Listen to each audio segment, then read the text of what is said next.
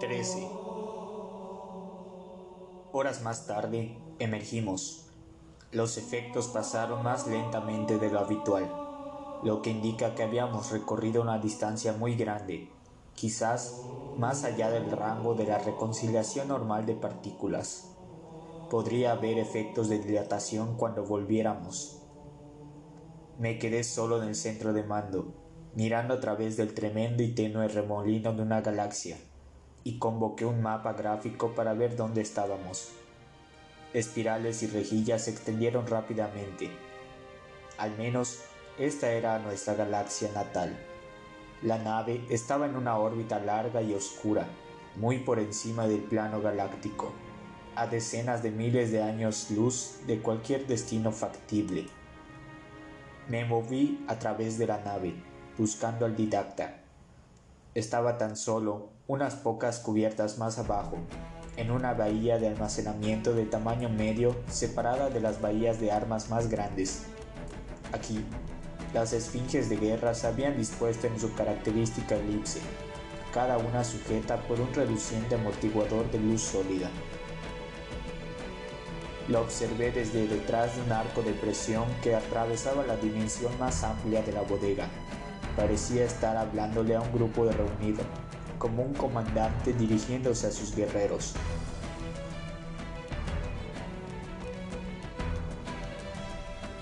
Nunca he sido lo suficientemente ingenuo como para creer que seguir el deber conducía a la gloria, o que la experiencia lo elevaba a uno a la sabiduría entre los Forerunners. Él dijo, su profunda voz resonando por la sala. Mis jóvenes, Desearía que realmente siguieran aquí para aconsejarme. Me siento débil y aislado. Temo lo que encontraré cuando vuelva a caminar entre, constructores. Su gobierno nos llevó a este punto muerto, lo que aprendimos hace mucho tiempo de los humanos. Me dio detrás del arco. Luego estiró su grueso brazo e hizo un gesto para que me uniera a él. Así lo hice. El didacta estaba solo con sus esfinges de guerra. No había nadie más. ¿Por qué hemos viajado tan lejos? le pregunté. Múltiples viajes en el espacio pueden ser rastreados por la autoridad central, si los viajes son racionales. Este no es un viaje racional. En algunos saltos más, ahora seremos más difíciles de rastrear. El didacta caminó por el interior de la elipse, tocando una esfinge y luego otra. Estas contienen lo que me queda de mis guerreros de hace mucho tiempo. ¿Son durances? le pregunté. Debajo de mi armadura, mi piel se arrugó ante el recuerdo de una esfinge reprendiéndome, diciéndome que me aguantara, y mi intuición de que había algo más que una ansilla dentro. Riser también lo había sentido. No, los guerreros no observan las sutilezas, como habrás notado manipular. En la batalla, nuestros muertos rara vez están en condiciones de cosechar sus esencias completas. Todo lo que me queda son las interacciones finales que mis hijos tuvieron con sus máquinas, muestras fugaces de sus pensamientos y recuerdos, antes de que fueran asesinados en acción, mantenidas para ser estudiadas por su comandante para ver qué se podía aprender para futuras batallas. Yo era su comandante, así como su padre. Nunca he tenido el corazón para borrarlas. ¿Todavía te ofrecen sus opiniones? Le pregunté, con respecto a las esfinges con escalofríos. Algo de juicio queda, él dijo, observándome. Me puso una gran mano en el hombro.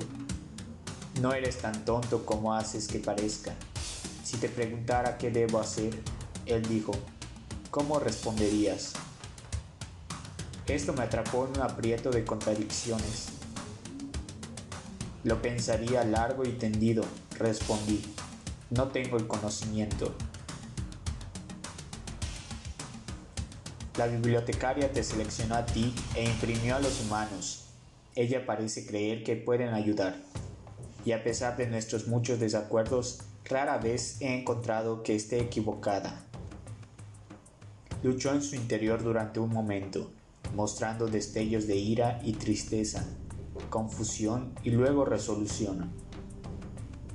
Mis tácticas ante los consejos constructores y guerreros eran demasiado contundentes, mi política demasiado directa e ingenua. La bibliotecaria siempre tuvo razón. Eso no es fácil de admitir. Un coro de voces surgió de las esfinges, grabadas y huecas. Solo pude entender unas pocas frases cortas. Están ahí afuera, esperando. Miles de años desperdiciados. La solución estaba perdida. Padre, perdida. Si lo que los ancestros hicieron anda suelto. Me alejé de la elipse aterrorizado. Las esfinges se callaron. El didacta estaba entre ellas, los hombros inclinados. ¿Quiénes eran? Le pregunté, sintiendo de repente que aquí había mucho más que un comandante y sus soldados muertos. Estos eran nuestros hijos e hijas, de la bibliotecaria y míos, dijo el, y didacta. Se convirtieron en guerreros y sirvieron en mis flotas. Murieron en batalla, todos ellos. No sabía qué decir o hacer. Su dolor era palpable. Sus comunicaciones finales, sus últimos comandos y patrones y memorias almacenados en estas máquinas son todo lo que me queda, todo lo que me importa personalmente aparte de mi juramento, mi deber. Pero necesito ayuda, más de la que ellos pueden empezar a dar. La bibliotecaria te eligió para ayudarme, pero ¿cómo? Por un momento pareció perdido, como si fuera incapaz de decidir cuál era el siguiente curso que seguía, extremadamente indeciso para un Prometeo. Luego hizo una pregunta no consecuente. Los humanos, ¿cuánto tiempo pasaste con ellos observando antes de que dejáramos Er de Teherán? Diez días, le respondí. ¿Todavía tienen su honor? Sí, dije sin dudarlo. Me está poniendo a prueba mi esposa, ¿no es así? Sé muy poco sobre la bibliotecaria.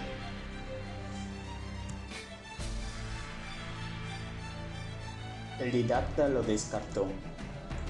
Nunca la conocerás de la forma que yo la conocí.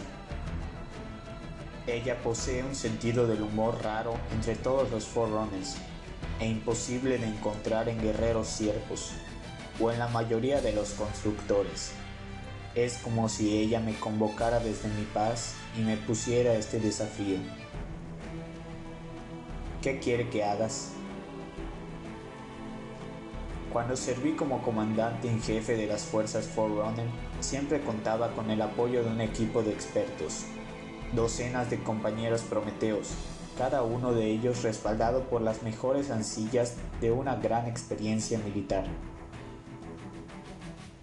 No estoy acostumbrado a trabajar solo, manipular.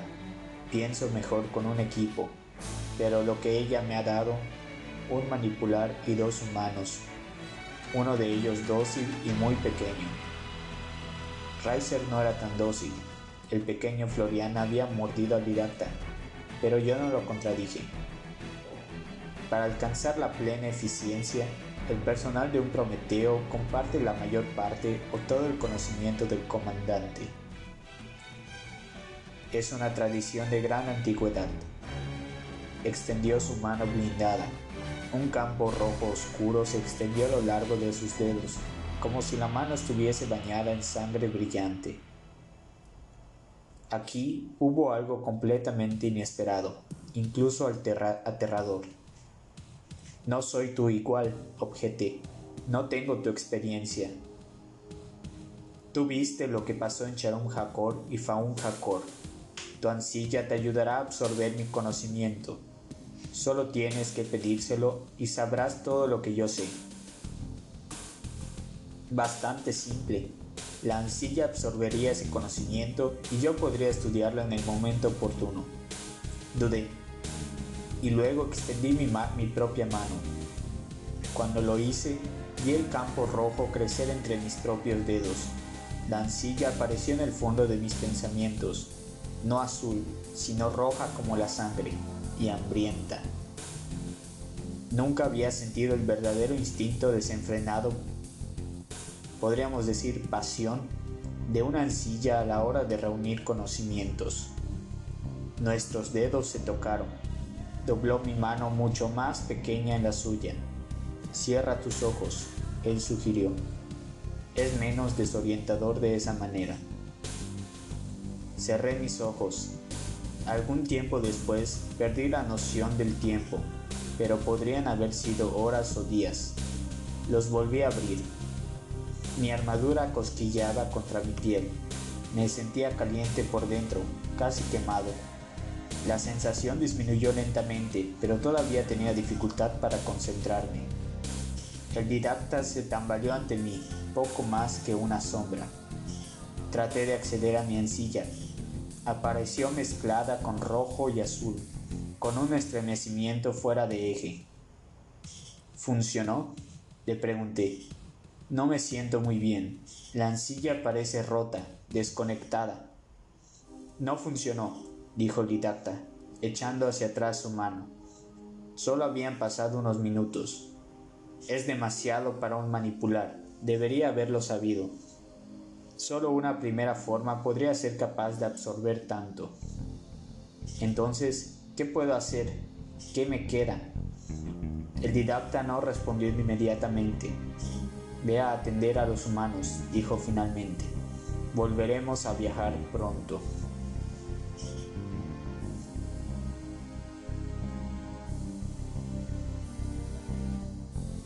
En su cabina, los humanos parecían estar durmiendo o absortos en el geas de la bibliotecaria. Ya no podía decir cuál. Sus ojos estaban cerrados y yacían enroscados uno al lado del otro. Decidí no interrumpir. A juzgar por mi propia experiencia reciente, era una crueldad someterlos a tanta información tan rápidamente, tanto por dentro como por fuera. Me preguntaba si saldrían cuerdos o algo remotamente parecido a sus pasados yoes. El dolor residual del intento de transferencia me había dejado desdichado. Ni siquiera la armadura pudo disipar inmediatamente mi malestar. Pero aún la ansilla de la armadura estaba profundamente resentida de ser sobrecargada por ahora, parecía culparme a mí más que a su propia avaricia por conocimiento. Sentí agudamente sus rotos pulsos de desaprobación. Me acosté al lado de los humanos, luego me volteé sobre la cubierta, agarré mi casco y rechiné los dientes. Reiser se paró junto a mí, murmurando su preocupación. ¿Te lastimó el asesino de humanos? Él preguntó. Unos pasos atrás, Chacas también apareció, su cara pálida y poco saludable. Ellos están cambiando, yo no. No, le dije. Mis pensamientos lentamente comenzaron a aclararse y mi cabeza dejó de latir. Él pidió ayuda. Me ofreció su entrenamiento, su destreza en la guerra, su historia personal. Simplifiqué estos conceptos lo mejor que pude. Chacas sacudió los hombros y la cabeza. Suena tedioso, y si algo le escupe encima. Riser le dio un bajo fast jump. Había aprendido lo suficiente sobre las expresiones del Florian para ver que estaba dispuesto a este ataque si Chacas lo estaba. Les teme, les dije. Bueno, él lo respeta. No, tampoco. Es eso. Él recuerda lo que una vez fueron y lo que hicieron. Ustedes mataron a sus hijos en batalla. Nosotros, personalmente, preguntó dudoso Chatas. No recuerdo eso.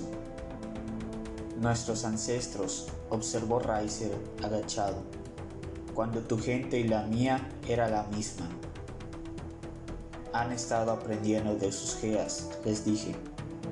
Y de la pequeña mujer azul, dijo Riser. Pero no me casaré con ella. Tienes razón en eso.